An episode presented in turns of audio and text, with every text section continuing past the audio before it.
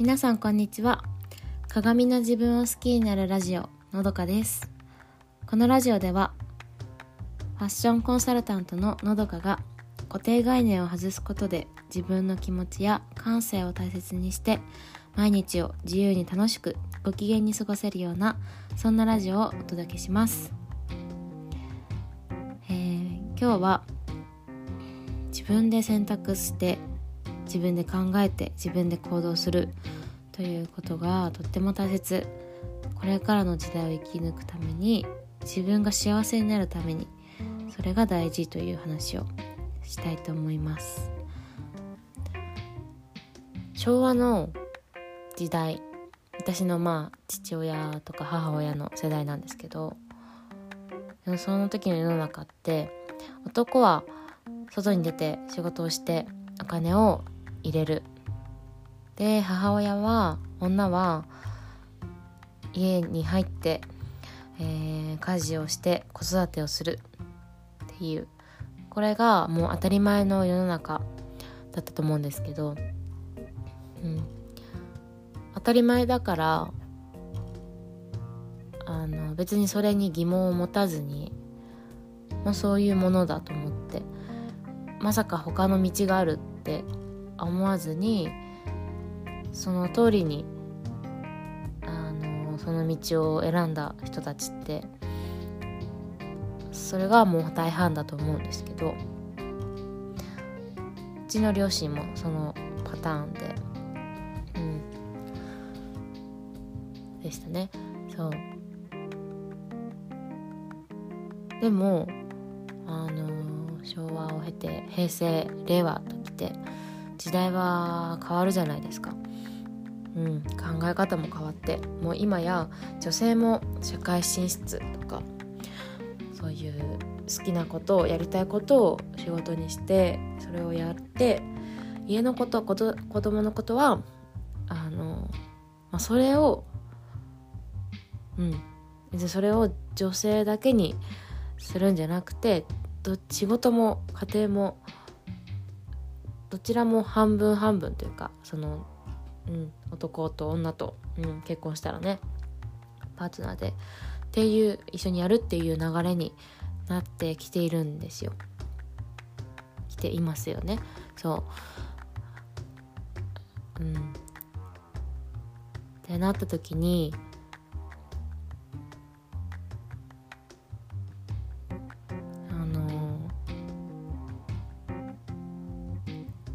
結婚当初は男は外女は中っていうのが当たり前に来ていた人たちその世代の人たちも今のその世界の流れっていうのはやっぱり耳にはするし情報として入ってくるこういう人たちがいるっていうのはどんどん分かってきているんですよね。うんそれぐらいそういう考えが広まってきてるっていう証拠だしまあうんそう SNS の発達だったりとかもあってそういういろんな働き方をそういう情報を目にするようになるんですけどなってうん。そうなるとそういうあこういう働き方生き方があるんだ。女の人でもそういう人生歩んでいいんだとかって思ったり、うん、あこれいいな私もこうなりたいなとかっていうのが思うと思うんですよね。こうだったらいいのになって私の頃は。で、うんまあ、今やもうそれこそ子育てが終わってもう、うん、もういいやって思ってるかもしれない。私が若い時にこうだったらいいなって思ってるかもしれないし。うん。かそのいいなとか羨ましあうん羨ましいなとか、まあ、それに気づいてる人もそうだしはっきりとは気づいてないけどそういう世の中を見る情報が入ってくることによって気づかないところでそれがいいなって思ってる思ってたりとかうんっていうのって絶対あると思うんですよね。でそうなった時に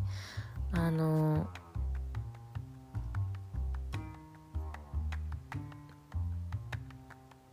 なんなんだっけえっと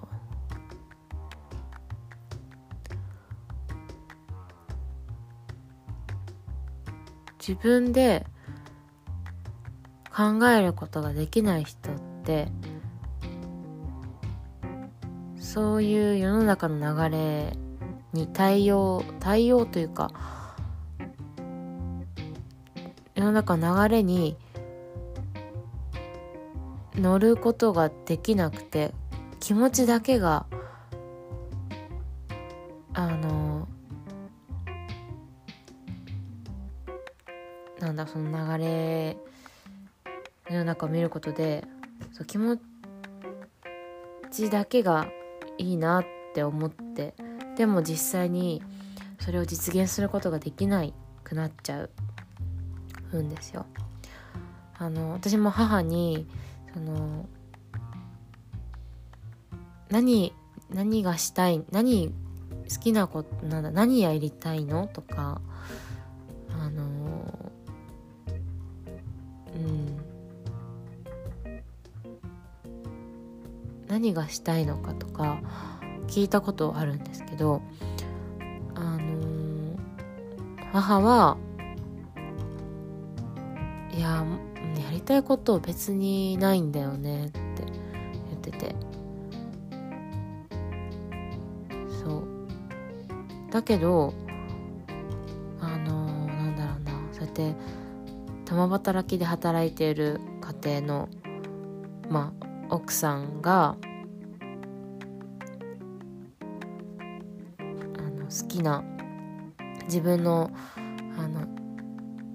お金でなんかそれこそミュージカル見に行ったりとかしたりあのそうなんか自分のプライベート楽しんでるっていう話をすると必ずあのー、それは働いてるからできることだよねってうん。言うんですね。私はできないとははっきり言わないけど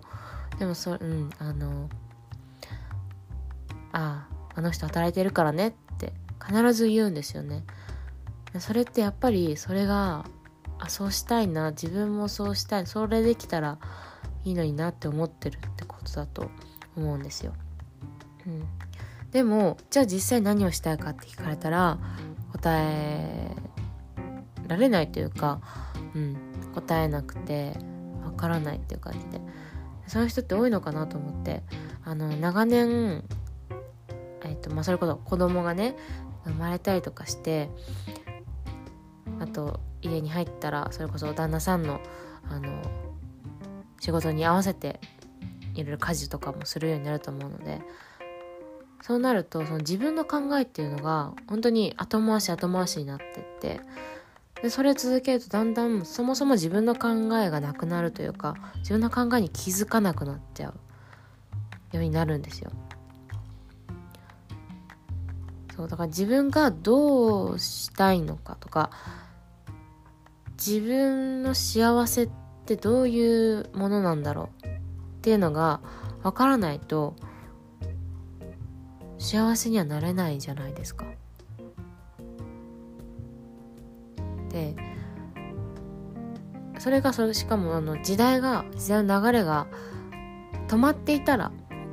別に幸せじゃない、うんと、幸せかどうかとかもう、あの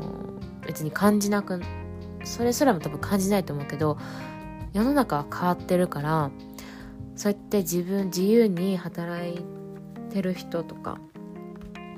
女だからといって制限されるっていうことをしていない人を見るとやっぱり思うところがあると思うんですよね。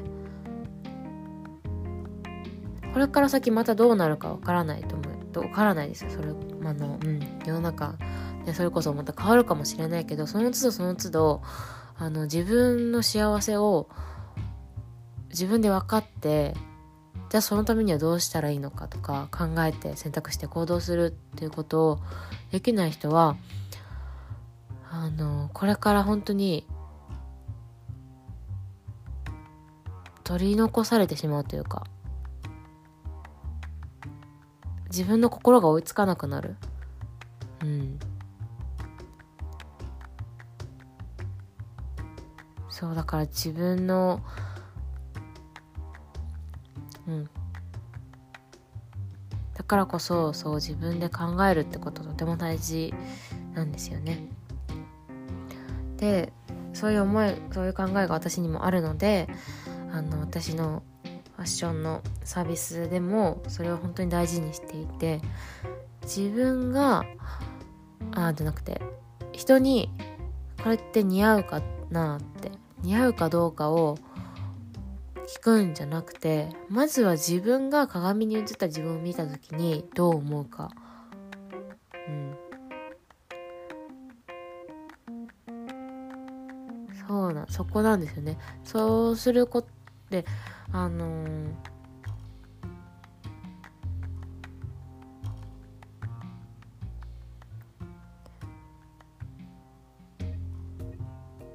そうです。自分うんどうあとどう思うか自分の姿を見てどう思うかっていうのを分かる分かったからじゃそれを再現することができるかって言ったらそうではないんですよ。やっぱりあのどう思うかってあ例えばこれちょっと違うなって思ったとしてもじゃあ何をすればいいってどうすればいいのか。っていうのがその何をすればいいのかどうすればいいのかっていうのをあの私はあのその先のことをあどうするかっていうのをあのお伝えすることはできてというかそれをしていてうん。あくまでもどうなりと似合うかどうかとかなんだろうな。いくら私がそれ似合いますって言ったとしてもなんかそれって本当にもちろん人から似合うって言われて嬉しいのはねあるじゃないですか。もちろんそれは嬉しいんだけどでもそれってあのー、なんだろうな。それもやっぱり人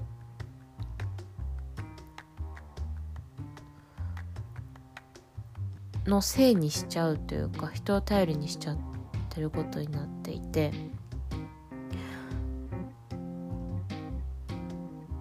私が似合うって言ったとしてもまた別の人に会った時に「いやなんかこれおかしくない?」とか言われた時自分の考えがないとすごく混乱しちゃうんですよね。えあっちの人は似合うって言ったのにこっちの人からおかしいって言われたでそれですごい悩んまた苦しくなっちゃうと思うんですよそういう時って。うん、でも自分の考えとか自分がどう思うかっていうのがあると別にその周りに惑わされることなく周りに振り回されることなくあのいや私はこれがいいと思ってるってもう確固たる自分の意思で、うん、持つことができるから振り回されなくなるんですよね。っていうのが、まあ、さっき話したその人生というかキャリアというかの話にも同じことが言えて、うん、言えるんですよ。そうであのまあそうでそこで待ってやっぱ大事なのがそういう似合う似合わないっていうのはやっぱりあのセンスだと思うんですよね。でそのセンスがじゃセンスに何だろうな良し悪しは本当になくて。ただ自分のセンスをを高めることはできる。ですよ。